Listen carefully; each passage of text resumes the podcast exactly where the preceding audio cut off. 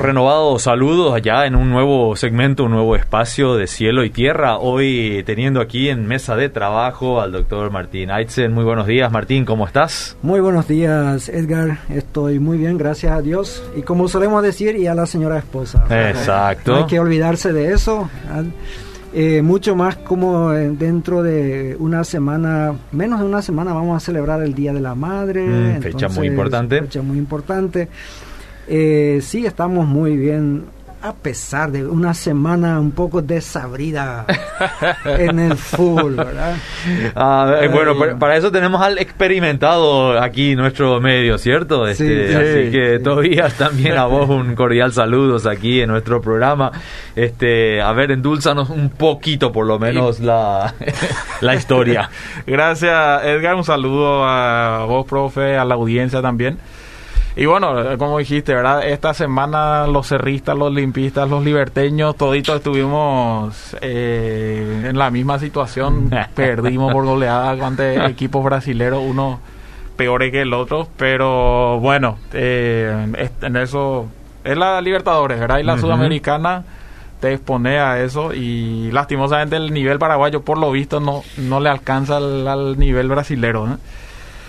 Sí, oleadas muy grandes. Y bueno, tuvieron entonces como para reivindicarse acá al torneo local. A Libertad sí le fue bien. Mm. Eh, ganaron ayer ante el 12 de octubre. El lunes pasado dijimos que por 10 partidos de seguido 12 no caía. Bueno, ahora sí cayó por goleada ante Libertad. 3 a 1 le ganó eh, Libertad ayer. Y Luqueño que no eh, levanta cabeza, ¿eh? linda fiesta, centenario, todo, pero en lo deportivo no le está yendo tan, tan bien, ¿verdad? Eh, perdió 2 a 1 contra Guaraní. Así que Luque está ahí peleando por el descenso, es uno de los candidatos a descender también. Y bueno, los dos partidos de Cerro y de Olimpia fueron empates. Cerro empató 2 a 2 con Nacional. viniendo ganando 2 a 0 en la nueva olla, le empata Nacional eh, entonces, eh, eso fue lo que pasó allí en, el partido de Cerro y Nacional. Olimpia en un partidazo ayer empató 3 a 3 con hmm. Sol de América. Mira qué interesante. Sí, muy interesante. Eh, estuvo ganando Sol de América 2 a 1 hasta casi el final. Le cobran un penal a Olimpia ya en el minuto 86 por ahí. Eh, meten, empatan 2 a 2 en el minuto 91. Eh, lo da vuelta Olimpia con otro penal 3 a 2 y ya en el minuto 97, otro penal para Sol de América que lo empata 3 a 3. Así que tres penales en un partido. En penales y en los últimos. En menos de 10 minutos. y, tres penales. y pero bueno, bien cobrados. O sea, tanto lo de Olimpia como de. Pobre eh, este jugador de, de, Sol. que el mismo jugador hizo dos veces. Dos veces la falta. con la mano, ¿no? Y dos veces con la mano Así que. La cara decía todos los compañeros, ¿no? ya, me imagino. y bueno, Guareña empató entonces 0 a 0 con, eh, con River. Libertad está liderando con 32 puntos. Ya le suma ahora, ya va con con 5 puntos de ventaja sobre Olimpia y Cerro Porteño. Así que con pocas fechas que quedan, creo que 3, eh, ya están con 5 puntos de ventaja que, que eh, ya todo está encaminado como para que Libertad gane este campeonato. Pero vamos a ver, todavía no terminó. Así que veamos las últimas fechas. Y bueno, yendo un poquito al nivel internacional, la Bundesliga, tenemos un campeón ya y qué sorpresa, por novena vez consecutivo el Bayern eh, ganó, no es tanto ni sorpresa, eh, nueve veces seguido ya que el Bayern Munich eh, gana. Y un dato interesante de un jugador eh, del Bayern, Kingsley Coman. Ajá. Eh, un jugador de 24 años, francés. Él tiene nueve temporadas como profesional y ha ganado 10 veces la liga en donde le tocó jugar el torneo local. Él estuvo en tres equipos, él no conoce lo que es ser segundo en un mm. torneo nacional. Eh, empezó en el PSG, ganó eh, el primer puesto las dos temporadas que jugó, pasó a la Juventus, ganó la Serie A, pasó al Bayern de Múnich y en, siempre en el que le ha tocado siempre salió primero y hasta ahora el único jugador que por tantos años seguidos. Ahora tiene que cuidarse de no sacar las conclusiones erróneas. Sí, tiene, y él fue el que él fue el que le hizo el gol al PSG el año pasado en la Champions, eh, con el que le ganaron 1 a 0, así que eh, un jugador interesante, por lo menos bien donde él está, por lo menos hay resultados. Está bien, estará más que contento entonces. Capaz que ahora pide que le aumenten el sueldo porque él siempre le hace ganar a todos los Sí, ¿verdad? Este, por lo menos por la buena suerte. Sí, por lo menos. y bueno, tuvimos las semifinales en la, Champions League. Eh, se tuvieron la semana eh, pasada y hay un finalista. O sea, mm. ya hay finalistas, el Chelsea y el Manchester City. Se van a ver la, en la final el 29 de mayo, un poco más adelante. Pero lo interesante fue que ellos le tocó jugar por la Premier este este fin de semana. Le ganó el Chelsea al Manchester City de, de Pep Guardiola. Así que está ahí muy interesante la situación. La final se iba a jugar en Istambul, o se va a jugar hasta ahora, eh, pero se está viendo si no se traslada a Londres. Ah, sí. Porque los, dos son de Inglaterra eh, y la em, Gran Bretaña ha dicho que Turquía es una la zona roja donde no quieren que su, eh, la gente se vaya. Entonces, teniendo un partido de, eh, de jugadores, o sea, de equipos ingleses, se exponen al riesgo de que los aficionados le siguen, hmm. Así que están viendo con la UEFA si no mudan a Londres ese partido. Vamos a ver. Y decime, Tobias, ¿no pueden cambiar su sistema para que no lleguen dos eh, equipos del mismo país porque es un poco aburrido. Es un poco aburrido, puede ser. Eh, la, Libertadores tuvo esto por varios años, mm. cambiaron después con la final única, cambiaron, fue cuando eso que eh, River y Boca llegaron a la final, fue el primer em, partido que se tuvo así. Hasta ahora, eh, sí, son dos veces anteriormente que equipos de Inglaterra se encontraron. Mm. Sí, porque seguramente van a decir, bueno, hay que tocar a los mejores, ¿verdad? No vamos a... Eh, porque cuando decimos que tienen que ser de países diferentes, puede ser que los mejores equipos sean del mismo país. Y sí, claro. O sea, que este es el caso, realmente los dos mm. dieron, le, le, dejaron de lado a equipos grandes como el PSG, Barcelona. Y ellos, y ellos tienen dos juegos por delante. No, uno nomás, una final única. Una, final, única. final única. Y entonces ahí se define. Y eh, bueno, los Juegos Olímpicos de Tokio están avanzados, estamos a 73 días. El 23 de julio al 8 de agosto vamos a tener los Juegos Olímpicos. Y este fin de semana se hizo una prueba, la prueba de una prueba, o sea, una competencia de testeo, le dijeron en el estadio Ready, Set, eh, Ready Steady Tokio. Es el, el estadio principal de los Juegos Olímpicos. Y ahí entonces 420 atletas eh, probaron la, medición, el, gramado, la pista, todo eso, las en 33 disciplinas, así que ya se está afinando a full el, eh, los Juegos Olímpicos de Tokio 2020, pero que se van a desarrollar en el 2021, así que... Así es. Y bueno, pasando de Tokio, volviendo acá a Tablada Nueva, ¿eh? con la historia que dejamos. La, había sido, hay gente que escucha ¿eh? sí. los reclamos. Están, pendientes, de la, del segundo tema. la segunda parte. la segunda parte. Para rememorar un poquito, quizás rápidamente, los que no estuvieron, no pudieron escuchar o se olvidaron. Tablada Nueva es una, un barrio al lado del, del río Paraguay. Con la crecida, los, las familias tienen que buscar un lugar seco donde poder instalarse y vivir. En medio de este tablada nueva está la escuela de Los Bajitos. Y bueno, ellos jugaron un fin de semana, el, entre semanas se tuvo un devocional donde el, el profesor, el agente, le contó la historia del mendigo, ¿verdad? que se encuentra con el dueño del auto y le dice, ¿cómo quisiera yo algún día poder regalar como lo hizo tu hermano? Entonces, tomando esto, el, el pastor Cirito, la gente le dice a los chicos, mira, en medio de todo, nosotros fuimos muy bendecidos en esta, en esta situación. ¿Cómo nosotros podríamos bendecir a otros? Y ahí terminó la, el lunes pasado la historia. Y bueno, le lanzó la pregunta el, el, el agente, el pastor Cirito le lanzó y como no, ahí yo me incluyo también, ¿verdad? No estamos tan acostumbrados a responder cómo podemos ser de bendición. Es mucho más fácil ser, saber cómo se nos puede bendecir, ¿verdad? sabemos lo que nos falta. sabemos lo que nos falta, pero no tanto lo que le falta a otro. Bueno, eh, no, no recibió enseguida una respuesta a los chicos. Entonces le reformuló la pregunta y le dijo, bueno, le voy a preguntar de otra manera.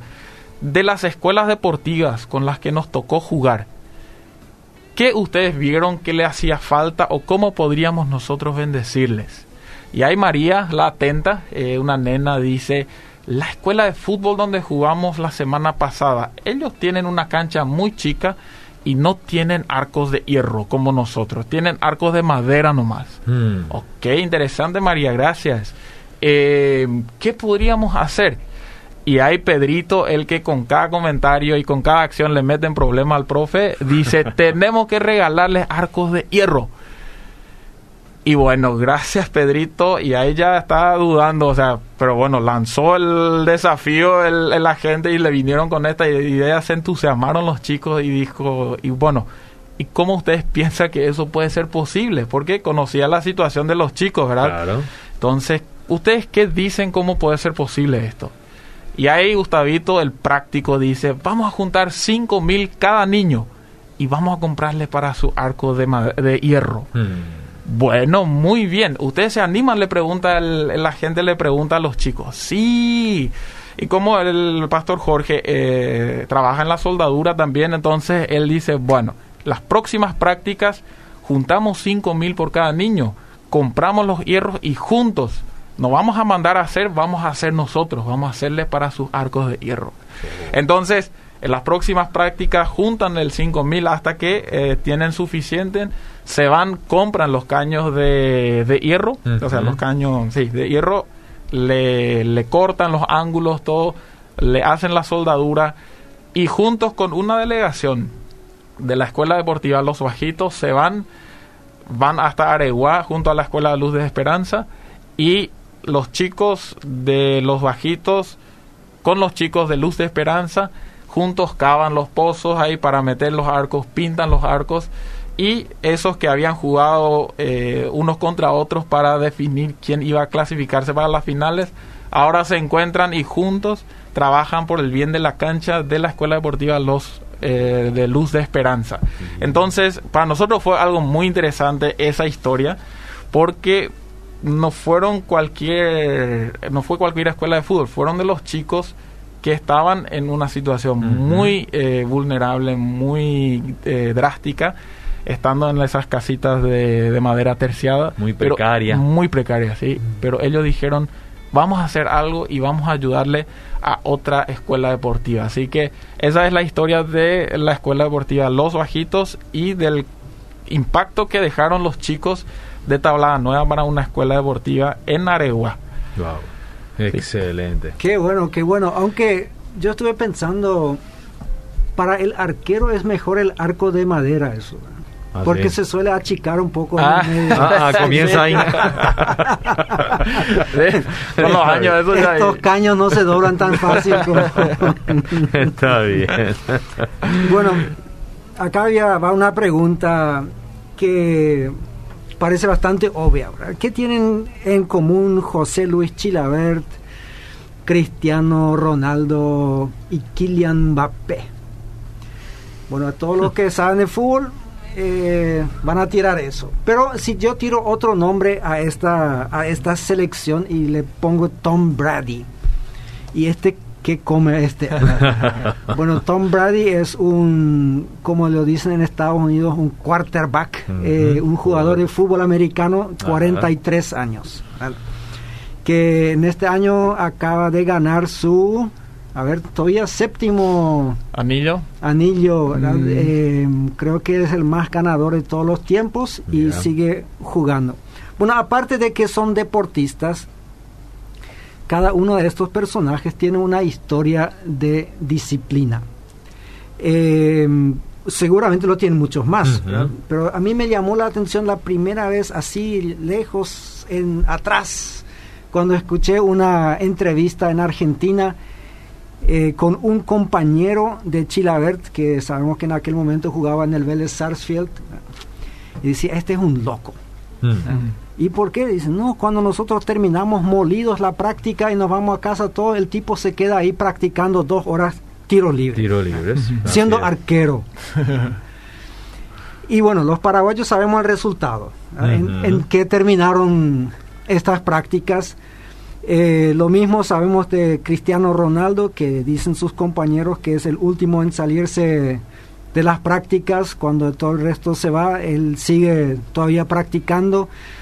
Tom Brady, cuando en este año por la pandemia le dijeron a todos que podían quedarse en su casa, él invitó a sus compañeros a su gimnasio privado que él tiene para que vayan a entrenar ahí, siendo él el mayor en cuanto a, no solamente a títulos, sino en cuanto a edad.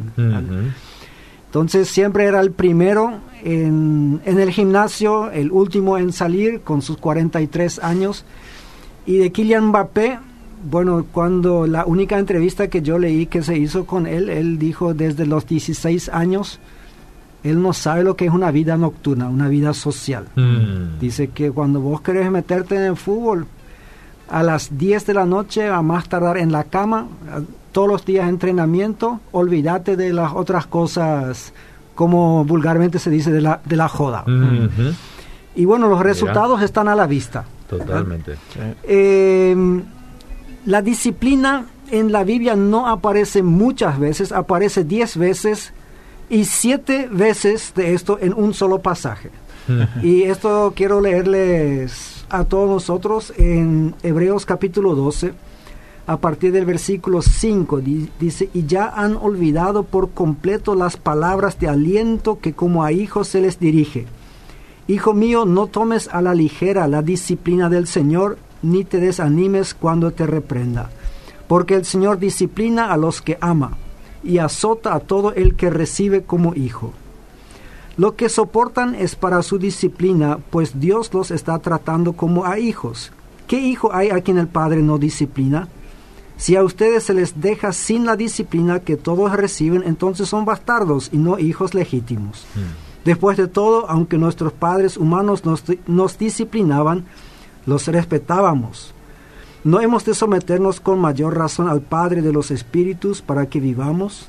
En efecto, nuestros padres nos disciplinaban por un breve tiempo, como mejor les parecía, pero Dios lo hace para nuestro bien, a fin de que participemos de su santidad.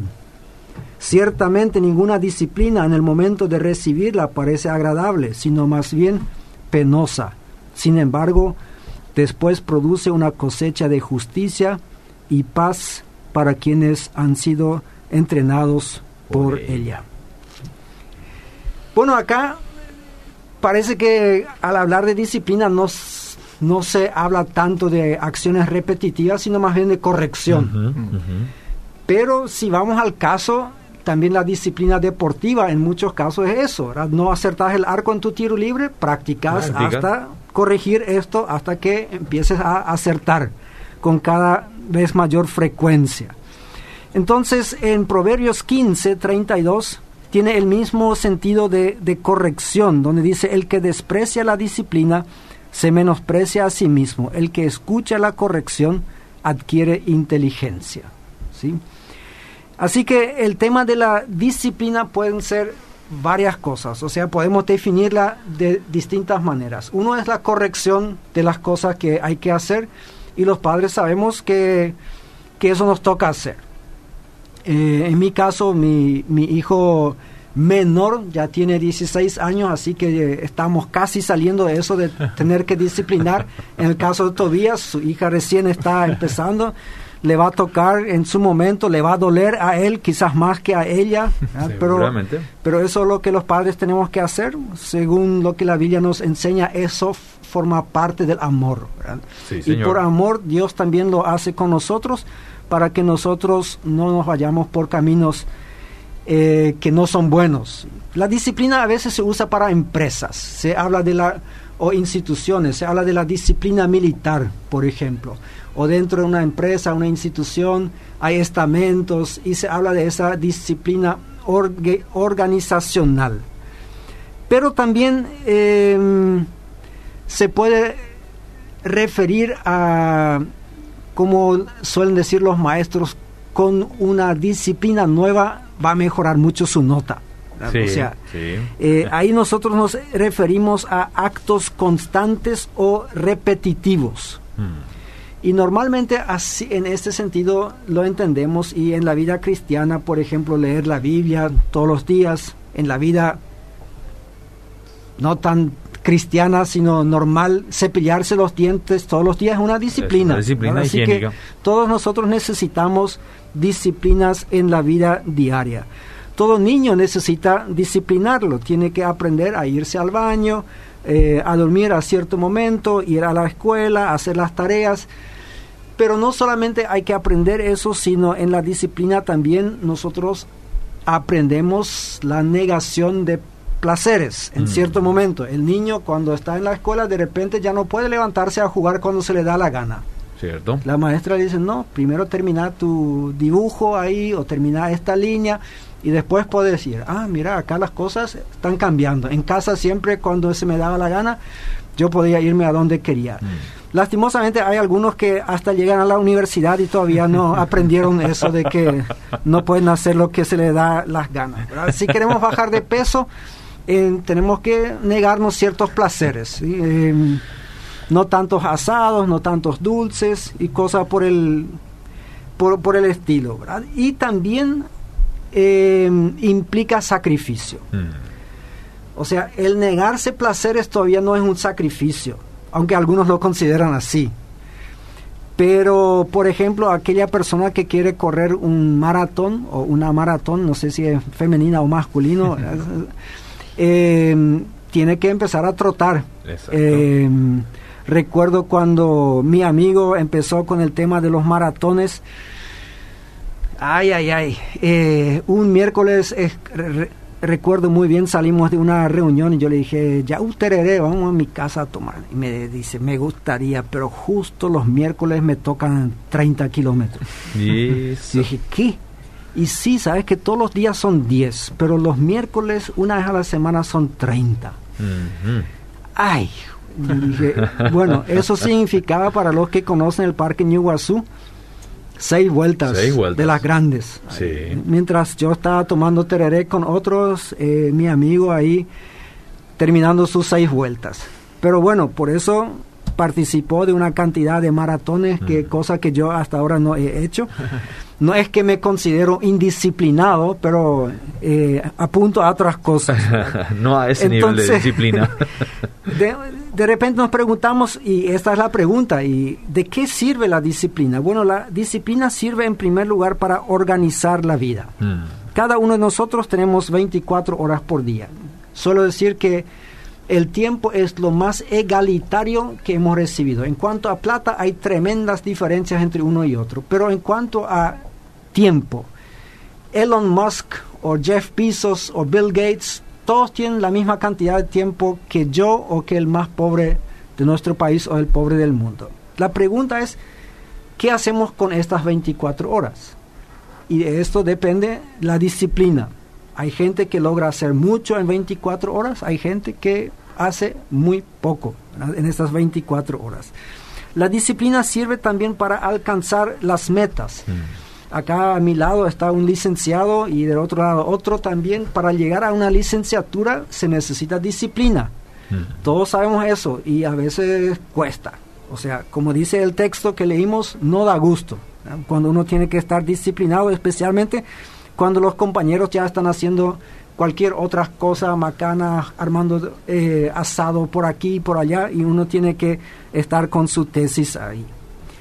También sirve para, normalmente el cristiano quiere conocer más a Dios. Eso hasta ahora no me encontré con ninguno que me diga que no quiere conocer más a Dios. Mm. Y bueno, entonces nosotros al leer cada día la Biblia, una cierta cantidad, que es una disciplina, con eso nosotros llegamos a conocer cada vez más a Dios acerca de Dios.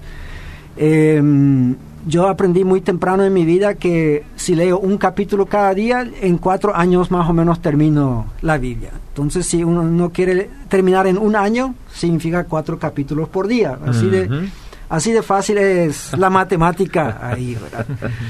Eh, pero también para mantener el estado físico. La mayoría de las personas, o sea, hasta los 30 años, se suele decir que es relativamente fácil mantener el peso y el estado físico, pero después ya por motivos biológicos ahí eh, a veces empieza a crecer la pancita y cosas por el estilo. Entonces ahí uno tiene que disciplinarse para llegar bien a los 60 o a los 70, donde uno quiere estar. La disciplina sirve también para realizar cosas extraordinarias. Em, John Maxwell, ya conocido en Paraguay también por los cursos que están ofreciendo, eh, hasta el año 2018 había escrito 73 libros. Em, esos son 72 más que yo. Sí. Así que eh, probablemente no llegaré a alcanzarle, eh, aunque él tiene más edad que yo, obviamente. Y se le preguntó cómo es que él lograba esto. Y él usó el ejemplo del hacha. Y probablemente eh, algunos de la audiencia lo habrán escuchado en su momento. Él dice, si hay un árbol en tu, el patio trasero de tu casa mm. y vos querés quitarlo de ahí, y te vas con tu hacha, lo único que tenés que hacer es darle cinco golpes cada día. Dice, en algún momento este árbol se va a caer. Cierto. Probablemente no se va a caer hoy, quizás tampoco esta semana, quizás ni siquiera este año, pero en algún momento va a caer. Va a caer. ¿sí? Y entonces él dijo, yo hago cinco cosas todos los días. Cada día yo leo, cada día reflexiono, pienso sobre lo leído, hago preguntas, junto archivo, material de archivo y escribo. Son las cinco cosas que yo hago para escribir libros. Y ahí alguien le pregunta, ¿y qué significa cada día? Él dice, cada día. ¿Cumpleaños? Cada, cada día. ¿Aniversario? También. Cada día. Semana Santa, Pentecostés, Navidad, cada día, dice. Bueno, yo no sé si sería tan tan disciplinado. Él dice, no hace falta que lo hagas todo el día, pero es importante que lo hagas cada día. ¿Sí? Independientemente de la hora. Eh, entonces, en la consistencia se demuestra la disciplina. O sea, hacerlo todos los días. Y eso es, los dueños de los gimnasios saben, saben de eso. Dicen que las primeras dos semanas después de Año Nuevo, todo abaratado, lleno de gente ahí, eh, leí un comentario de un señor que hace años iba al gimnasio y llega ahí el 2 de enero y está todo lleno, ninguna máquina tiene lugar y él le pregunta al, encargado, ¿y, ¿y esto qué pasa? No, señor, eh, vengan dos semanas, ahí va a haber mucho lugar nuevamente. Así es todos los años, ¿sí? Hay mucha gente que empieza, pero que para quedarse, para hacerlo todos los días, eso es lo que cuesta. Entonces, eh, hay otras cosas a las cuales la disciplina no sirve, o sea, la disciplina no nos puede salvar de los pecados, eh, la disciplina no nos puede llevar al cielo, pero la disciplina tiene grandes beneficios en la vida y como nosotros sabemos, José Luis Chilabert marcó 102 goles en su carrera, según la estadística que yo tengo, 67 de esos de tiro libre. Fue elegido tres años como mejor portero del mundo por la IFFHS, que todavía sabe mejor que yo lo que es, una institución de estadística o algo así. Historia. Ah. Y es el único arquero que marcó en un partido de clasificación para un mundial. Mm. ¿sí? Em, si toda su vida fue tan disciplinado o no, eso yo no sé, pero en su momento él tenía una disciplina envidiable que le llevó a hacer grandes cosas en el fútbol. Que seamos disciplinados y hagamos grandes cosas para el Señor en nuestra vida espiritual y también en la iglesia en donde estamos nosotros. La disciplina tiene sus beneficios. Así mismo es, y muchas gracias por compartirlo hoy con nosotros. Seguimos.